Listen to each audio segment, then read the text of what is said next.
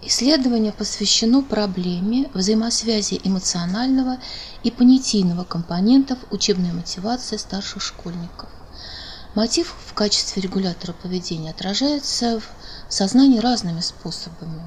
Через э, осознание эмоциональных отношений и через систему словесных описаний причин поведения, мотивировок.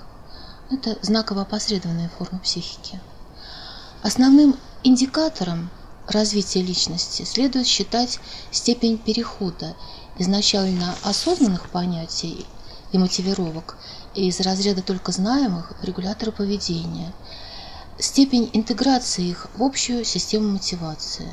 То есть зрелость личности выражается в смысловом единстве мотивационной системы.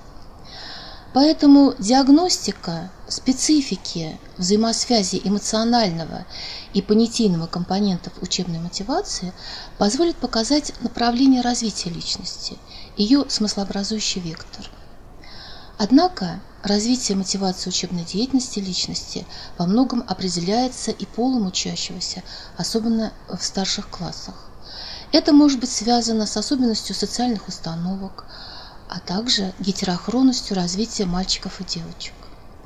Проведенное исследование позволило выделить различные типы эмоционального отношения во взаимосвязи с вариантами сознательного объяснения причин э, обучения в школе. Обнаружены и описаны особенности учебной мотивации, характерные для мальчиков и девочек.